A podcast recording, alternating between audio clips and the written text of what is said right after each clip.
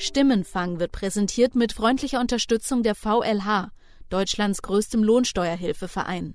In rund 3000 Beratungsstellen bundesweit erstellt die VLH nicht nur ihre Einkommenssteuererklärung, sondern übernimmt auch die Kommunikation mit dem Finanzamt, prüft ihren Steuerbescheid und legt im Zweifel Einspruch für sie ein. Weitere Informationen finden Sie unter www.vlh.de/spiegel. Willkommen zu Stimmenfang, Politikpodcast von Spiegel Online. 20 Prozent. Oh, oh. So klang der Dämpfer, den die SPD in ihrer Martin Schulz-Euphorie diese Woche bekommen hat. Bei den Saarlandwahlen haben wir gesehen, wie die Aussicht auf ein rot-rotes Bündnis Unionswähler mobilisiert hat.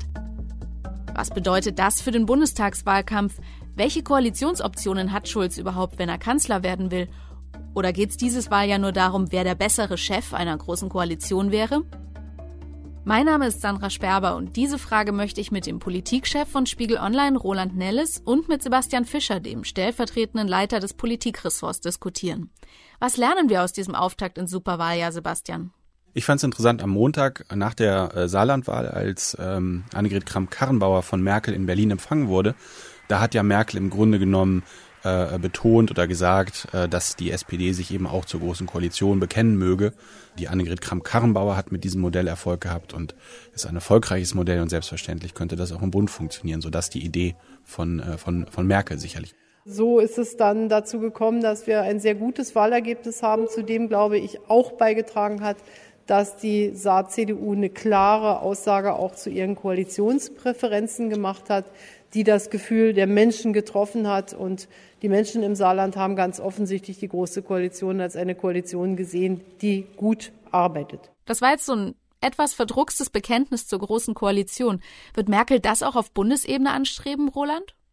Die Große Koalition ist ähm, für Merkel schon natürlich so ein heimlicher Wahlkampf-Hit, weil sie sagen kann, ähm, wir haben eine Menge bewegt. Das wird sie ja behaupten, auch wenn es sicherlich darüber unterschiedliche Meinungen gibt. Und sie wird versuchen, den Leuten das Gefühl zu vermitteln, mit mir und der Großen Koalition seid ihr in guten Händen. Und die SPD darf dabei gerne der Juniorpartner sein, quasi so als Betriebsrat der Nation, aber ich führe hier die Geschäfte. Aus Sicht von Merkel ist es eine, eine sehr gute Idee, sich zum Modell der Großen Koalition zu bekennen, weil die Erfahrung ja zeigt, derjenige, der der stärkere Partner in großen Koalitionen ist, ähm, der hat eigentlich auf Dauer auch die besseren Chancen, äh, das Kanzleramt zu behalten. Wenn die SPD als Juniorpartner in die Große Koalition integriert ist, hat sie natürlich auch nicht mit einer besonders starken Opposition äh, zu kämpfen. Was kann Martin Schulz denn dagegen setzen? Ja, ich finde, Martin Schulz wiederum kann natürlich auch mit diesem Modell der Großen Koalition spielen, aber genau andersrum, denn er sagt ja auch, ähm, unser Anspruch, mein Anspruch ist es, Kanzler zu werden. Und er könnte nun natürlich all jene Leute in Deutschland ansprechen, die zum einen zwar nach zwölf Jahren Merkel eine gewisse Müdigkeit empfinden, äh, zum anderen aber mit dem Modell der großen Koalition schon eigentlich ganz zufrieden sind. Das zeigen ja auch immer äh, äh Umfragen, ähm, so dass man eben sagen könnte aus SPD-Sicht, naja, äh, wir wollen die große Koalition eigentlich auch so weitermachen, aber diesmal vielleicht mit Schulz als Kanzler, also unter SPD-Führung. Das würde ein bisschen Veränderung sein, aber eben auch nicht zu viel Veränderung. Ganz so deutlich sagt er das noch nicht. Ich spiele euch mal einen Ausschnitt von einem Auftritt von ihm vor, den er vor ein paar Tagen hatte. So klingt das derzeit bei Schulz. Der Anspruch der SPD ist nicht, dass wir irgendwelche Erklärungen abgeben vor Wahlen, was wir denn so alles machen wollten im Bereich von Kooperation oder mit wem oder mit wem nicht. Bei Wahlkämpfen geht es um zwei Dinge. Es geht darum, Vertrauen zu erwerben und möglichst viel zu werben für das eigene Programm, damit man möglichst stark ist am Wahlabend.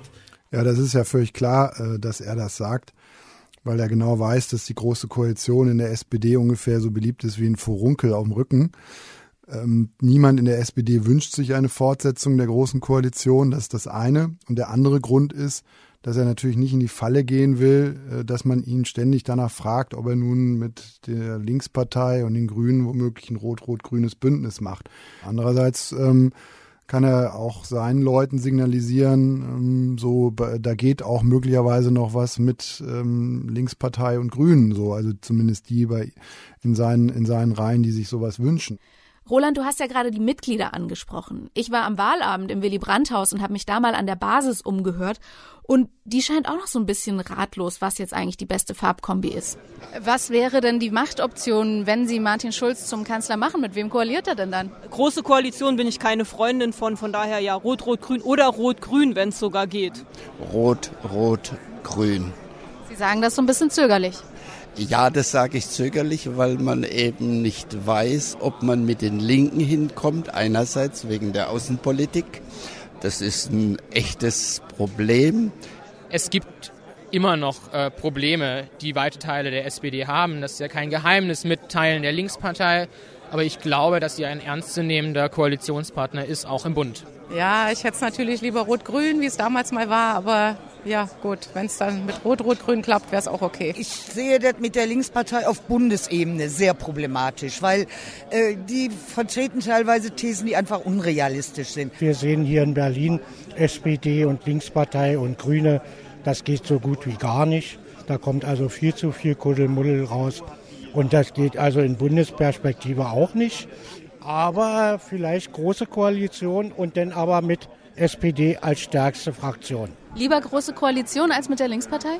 Ja, also auch die Mitglieder der SPD sind durchaus noch gespalten, mit wem sie denn nun am liebsten koalieren würden. Sebastian, was glaubst du auf Bundesebene bei den Wählern? Ist da die Linkspartei auch noch so ein Schreckgespenst?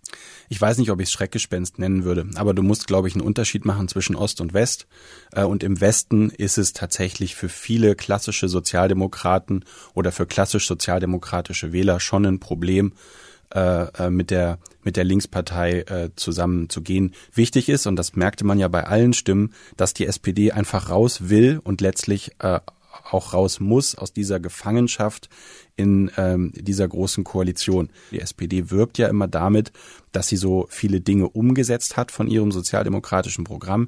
Das hat der SPD aber bisher einfach gar nichts gebracht. Ich würde gerne nochmal äh, einen anderen Punkt äh, hervorheben. Ich glaube, dass die Gefahr eines rot-rot-grünen Bündnisses dass die CDU an die, äh, die die CDU an die Wand malen kann, dass das tatsächlich für Schulz die, die eigentliche Achillesferse in diesem Wahlkampf ist.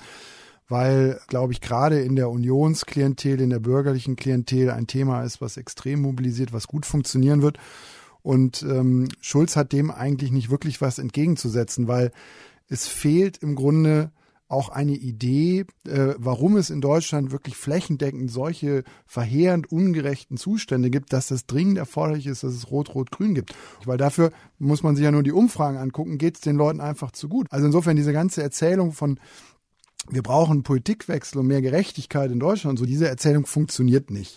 Und wenn man dann ähm, unvorbereitet eben auf ein Linksbündnis setzen würde, dann glaube ich, kann das natürlich im Westen zu äh, großen Problemen oder Verwerfungen äh, führen. Und da gibt es dann möglicherweise einige Wähler, die dann sagen, na, äh, dann vielleicht doch nicht wählen gehen oder vielleicht sogar die CDU wählen. Stichwort unvorbereitet darüber diskutiert wird ja schon ganz lange. Oskar Lafontaine hat im Saarland auch ganz, ganz aktiv dafür geworben. Der beschreibt das Verhältnis folgendermaßen zur SPD. Auf Bundesebene bleiben die großen Streitthemen äh, Sozialstaat, Steuergesetzgebung, die Auslandseinsätze der Bundeswehr, die Waffenlieferungen, die Politik gegenüber Europa, das sind die großen Streitthemen. Und da hat äh, Martin Schulz bisher nicht deutlich gemacht, dass er Wesentliches verändern will. Das ist eine ganz schön lange Liste, die Lafontaine da hat. Können die beiden Parteien diese Differenzen noch überwinden? Die Partei, die sich ändern müsste, und zwar deutlich ändern müsste, ist die Linkspartei. Da müsste, müsste geklärt werden, will sie äh, Regierungsverantwortung übernehmen, will sie tatsächlich ähm, etwas im Leben der Menschen verbessern oder will sie halt weiter Oppositionspartei sein, ohne konkrete Konzepte anzubieten und ähm, irrealen Dingen nachzuhängen in der Außenpolitik. Und davon wird es sehr stark abhängen. Wenn also die Linkspartei natürlich in dieser sehr kurzen Phase, die jetzt noch verbleibt, bis zur Bundestagswahl sich quasi selbst reformiert und regierungsfähig machte, dann wäre das natürlich eine Möglichkeit, glaube ich, für die SPD, auf diese Leute zuzugehen und eine gemeinsame Koalition zu machen. Aber wie gesagt, das würde von der Linkspartei sehr, sehr viel äh, äh, Kraft erfordern, sich da auf einen Kurs der Regierungsfähigkeit die, zu begeben. Die haben sie im Grunde nicht, die Kraft. Und die Kraft haben die, die einfach haben seit nicht. Jahren dafür, nicht aufgebracht. Und dafür haben sie auch das falsche Personal. Das muss man einfach mal sagen. Lass uns über die Grünen sprechen, Sebastian. Wenn ich auf den Spiegel Online Wahltrend gucke, seit Anfang des Jahres, da lagen sie noch knapp über acht Prozent. Inzwischen sind sie auf ähm, etwas mehr über sechs Prozent gesunken. Kann es passieren, dass die Grünen am Ende gar nicht mehr im Bundestag äh, vertreten sind? Klar, alles ist möglich, wenn es so ist, äh, dass ähm, Merkel und Schulz sich in den Umfragen ein Kopf-an-Kopf-Rennen liefern. Dann polarisiert das und dann wird das natürlich dazu führen, dass Leute ähm, eher bei der SPD oder bei der CDU ihr Kreuz machen, die vorher wahlweise eher die Grünen oder die FDP gewählt hätten, weil sie natürlich mit ihrer Stimme dann sehr entscheidend dazu beitragen können, wer Kanzler wird. Roland, was glaubst du, dein Tipp für die Grünen? Sinken die bei der Bundestagswahl noch unter fünf Prozent? Kann passieren, aber ich halte es nicht für sehr wahrscheinlich. Die Grünen haben ja immer so eine Kernwählerschaft von fünf, sechs, knapp über der äh, Prozent, knapp über der fünf Prozent Hürde. Aber die sind einfach langweilig. Die Grünen sind, sind im Grunde äh, sind, gehen total unter äh, jetzt in dieser Konstellation und äh, die können Glück, die, die werden Glück haben, wenn sie, wenn sie über der 5%-Hürde sind, werden sie schaffen, aber, aber das, ähm, das ist also wirklich nur die Kernwählerschaft wahrscheinlich. Ich finde es überdies interessant, dass im Grunde genommen alle Parteien in diesem Jahr ohne Koalitionsaussage in diesen Wahlkampf gehen. Und das ist eigentlich eine strategische Schwäche. Wenn du dich erinnerst an Zeiten von äh, Schwarz-Gelb oder auch Rot-Grün, das waren ja zeitweise Projekte, das rot-grüne Projekt. Da haben sich Leute jahrelang äh, auf so eine Regierung im Grunde genommen vorbereitet. Die haben Allianzen geschmiedet in Landtagen, in, in, im Bundestag. Und irgendwann, äh, bei Rot-Grün im Jahr 1998, wurde dieses Projekt dann verwirklicht. In diesem Jahr reden wir zwar über Sachen wie Rot-Rot oder Rot-Rot-Grün, aber das sind keine Projekte, weil es ähm, überhaupt nicht vorbereitet ist.